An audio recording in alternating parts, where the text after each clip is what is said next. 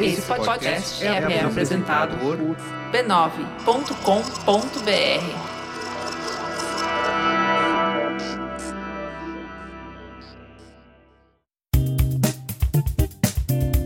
Olá, eu sou Fê Guedes, criadora de conteúdo, produtora e apresentadora do podcast Beleza Pra Quem? O podcast mais lindinho dessa internet.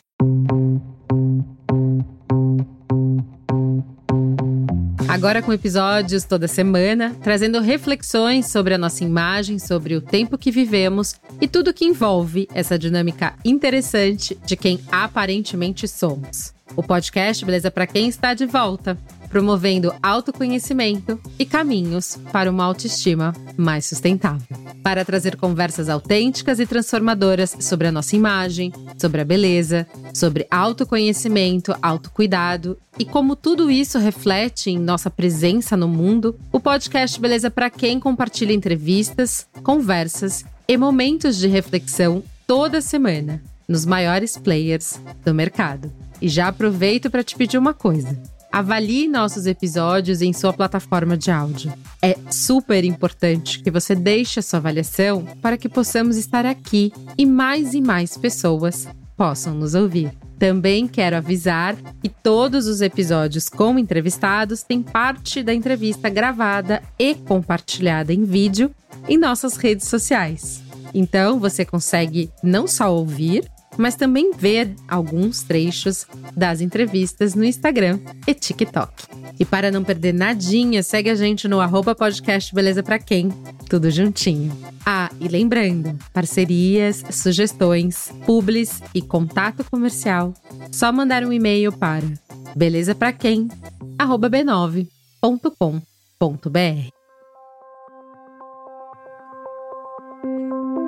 Hoje o episódio é Pocket daqueles que a conversa é mais pertinho. Eu e você e uma boa dose de reflexão. Te convido para o episódio. Então, rosa é cor de menina? A regra geralmente aceita é que rosa é para meninos e azul para meninas.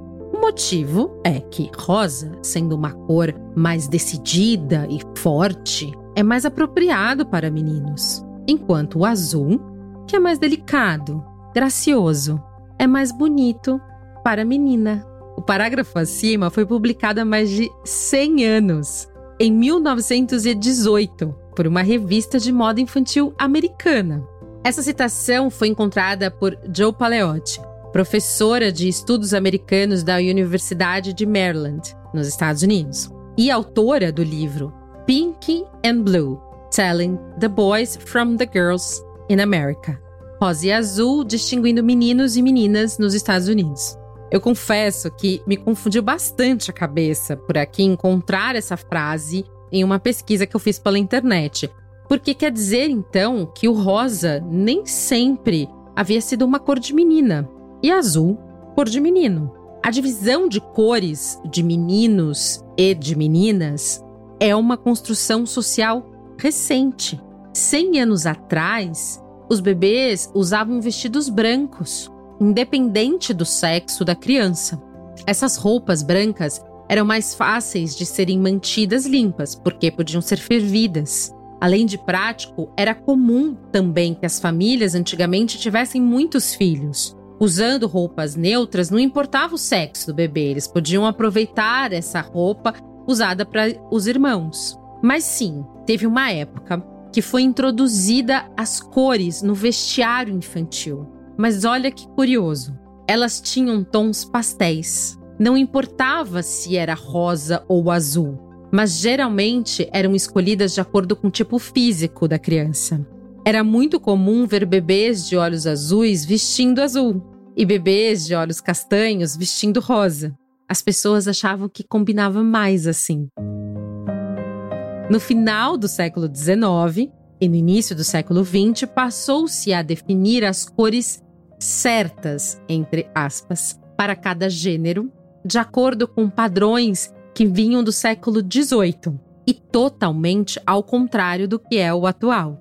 O rosa antigo, olha que interessante, era uma espécie de vermelho claro, um vermelho diluído, assim por dizer. as tecnologias de tingimento eram remotas e o rosa que conhecemos hoje é realmente mais suave e delicado. O rosa antigo, ele era mais vermelho. Então, vermelho, uma cor forte, vibrante, quente, que por sua vez expressava poder, sangue das vitórias. Por isso, homens usavam esses tons de vermelho que chegavam até o rosa. E os meninos tinham que usar o vermelho e derivados dele para adquirir essa hombridade, essa força que a cor imprimia. Segundo Gavin Evans, o escritor especialista em cores, o azul, olha que interessante, sempre foi associado à Virgem Maria, sendo a cor do seu manto, que significava pureza, divindade, era a cor do céu quem o usasse estaria mais próximo dessa delicadeza e pureza celestial, enquanto rosa estava ligado ao vermelho, visto como uma cor forte, energética, que traria mais masculinidade aos garotos. Essas questões puramente sociais que vinham desde séculos anteriores determinavam um suposto padrão psicológico para o uso das cores. A partir dos anos 30, nos Estados Unidos, o azul, que era a cor do divino de Maria, começou a ser colocado em brasões, em bandeiras, em escudos e armamentos. O azul, num tom mais escuro, tornou-se um símbolo de conexão e poder político e bélico. Mais recentemente, o uso de rosa para meninas e azul para meninos se tornou padronizado em todo o Ocidente. Mas você faz ideia como que isso ocorreu?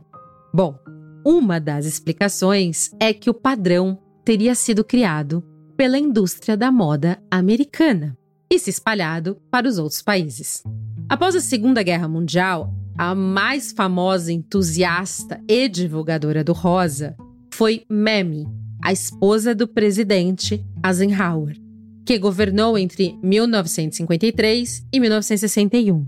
Ela foi à festa de posse do seu marido em um vestido rosa super exuberante e passou a usar a cor em muitos compromissos oficiais. Sua postura, dona de casa submissa e esposa de um militar, foi bem popular na elite pré-revolução sexual. As jovens da época que trabalhavam em fábricas e vestem no seu dia a dia roupas azuis ou pretas, durante a maior parte do conflito da Segunda Guerra Mundial, no caso, sonhavam em chegar em casa e vestir seus vestidos cor-de-rosa. O professor de psicologia da Universidade do Novo México, Marco Del Geudice, analisou as ocorrências de rosa e azul para meninos e meninas em uma base de dados de milhões de livros publicados a partir de 1880. Segundo ele, as referências a rosa para meninas começaram a ser mais abundantes a partir do final da Segunda Guerra Mundial, na década de 1940. Além disso, outros simbolismos de gênero entraram na moda infantil como laços, corações para meninas e aviões e bolas para meninos. Antes, o que definia a moda infantil era a praticidade, a conveniência. A partir dessa década, 1940, as pessoas estão mais interessadas em garantir que seu filho pareça com o estereótipo de um menino. No final da década de 60, auge do movimento social e do pacifismo, era comum o uso de roupas unissex para meninas. Roupas de gênero neutro permaneceram populares até que, em meados da década de 80, o rosa se impôs definitivamente na paleta de cores de produtos femininos. Nos anos 80, a indústria inventou uma coisa que mudou tudo, chamado ultrassom. Sim, aquele aparelho onde vemos o bebê e faz-se ao longo de toda a gravidez hoje em dia. Com a ascensão desse exame, as mães podiam saber o sexo dos bebês, ainda na barriga, e assim planejar os quartinhos e o enxoval. Poderiam ser de várias cores, certo? Uh -uh, errado. Interessante era definir uma cor para cada gênero, porque assim diminuiriam a chance de se aproveitar os enxovais. Itens entre irmãos, primos, uma coisa bem comum que se fazia antigamente. Nesse caso, então, incentivar o consumo de tudo novo a cada gestação. Sim, fomos pegos pela indústria do varejo e mercado de bebês, que vem até hoje em crescente com peças totalmente diferentes para meninos e meninas.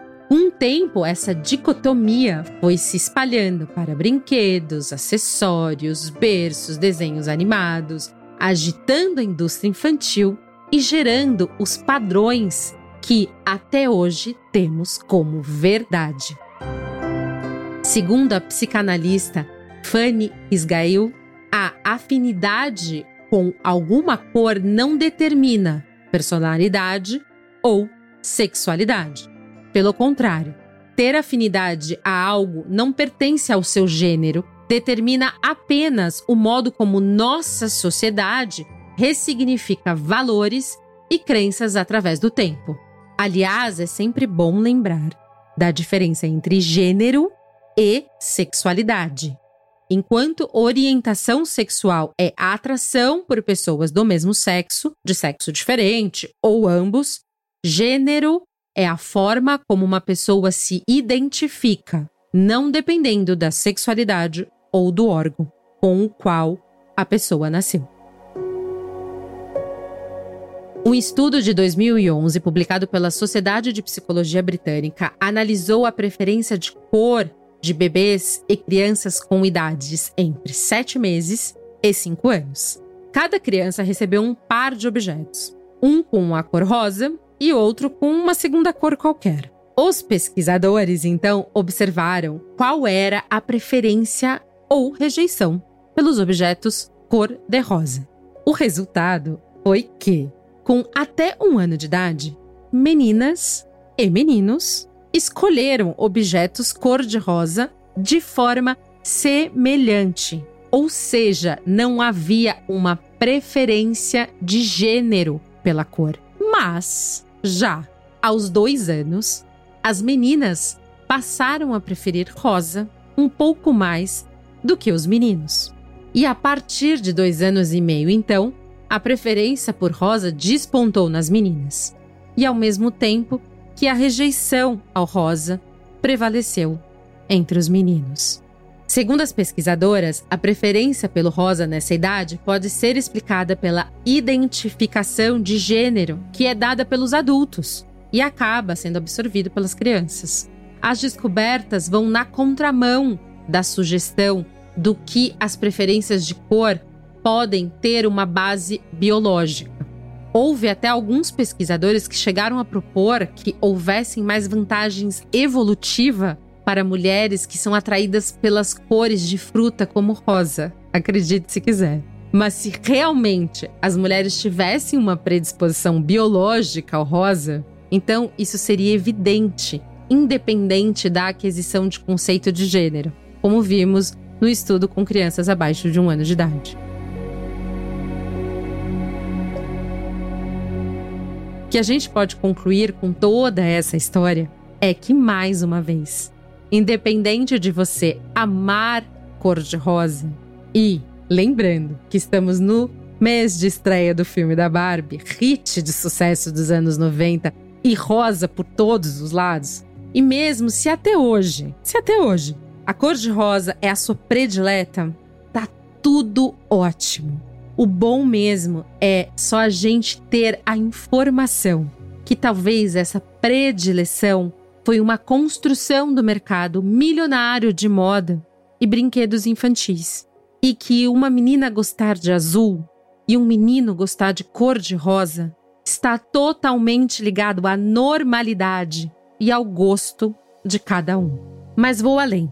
Discutir, pensar, repensar cores e padrões é, de alguma forma, contribuir para a liberdade de escolha nossa e das próximas gerações. E que elas possam cada vez mais usufruírem da liberdade de escolha e estarem menos presas a esses conceitos de gêneros pensado um mercado de indústria de moda infantil, né? E por aqui eu espero que sim.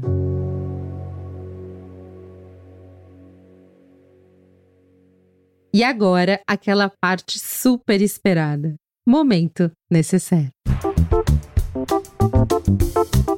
Momento necessário. Para esse momento necessário, eu quero trazer um skincare. Faz tempo que eu não falo disso por aqui. Eu tô amando usar. Acho que eu tô usando faz mais ou menos um mês e pouco. Que é a vitamina C da Creamy, que é um sérum antioxidante que tem 10% de vitamina C na sua composição. Para quem não sabe, a vitamina C ela é um antioxidante, ele é clareador e ele é anti-aging, como eles dizem. E ele previne e melhora sinais de idade, como rugas finas e diferenças de pigmentação no rosto. Eu senti que dá uma super iluminada e a textura da pele fica mais lisinha, menos bolinha, sabe? E ele também potencializa o protetor solar, por isso que é super legal usar de manhã. Faz a limpeza da pele, aí eu aplico, ele é sérum, bem levinho, quase que uma aguinha assim. Eu aplico no rosto e aí depois eu aplico o protetor solar com cor, que geralmente eu uso no dia a dia. Eu tô amando usar, então dou super essa dica. Vitamina C da Creamy. E agora, momento autocuidado.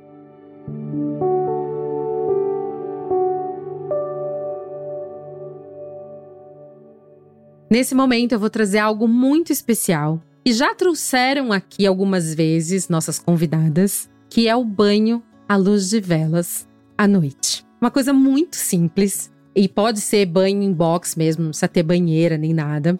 E é assim extremamente relaxante. Ele relaxa os pensamentos, desacelera. Sabe aquele dia que você tá super acelerada, chega em casa que você tem certeza que vai ficar fritando na cama, que vai ter dificuldade em dormir, é esse. Esse é o dia do banho à luz de velas. Se você tiver uma vela perfumada com lavanda, ou pode usar um incensário daqueles com olhinho que você dilui a lavanda, se tiver alguma coisa calmante junta, incrível. Fica uma delícia, apaga todas as luzes e acende uma, duas ou três velas. O que é importante é que a vela esteja em local seguro, longe de papéis e de toalha. Se você quiser, ainda dá para colocar uma música bem relaxante e aproveite para se desconectar e relaxar. Muito obrigada a você que ficou até aqui. Eu amo dividir essas reflexões e pensamentos com vocês. Então, se quiser falar comigo, pode me encontrar no meu Instagram pessoal, tem muita coisa legal por lá. Eu amo dividir meu dia a dia e outras várias reflexões. No arroba Feguedes. Segue a gente também no Instagram, podcast Beleza Pra Quem, tudo juntinho. TikTok, que é também arroba podcast Beleza Pra Quem, tudo juntinho. E Twitter, arroba Beleza Pra Quem. Eu vou amar ter a companhia de vocês. E para quem está aí do outro lado, segue a gente, me marca, fala comigo e me conta. A sua beleza é beleza para quem? A gente se vê por aí. Beijinho.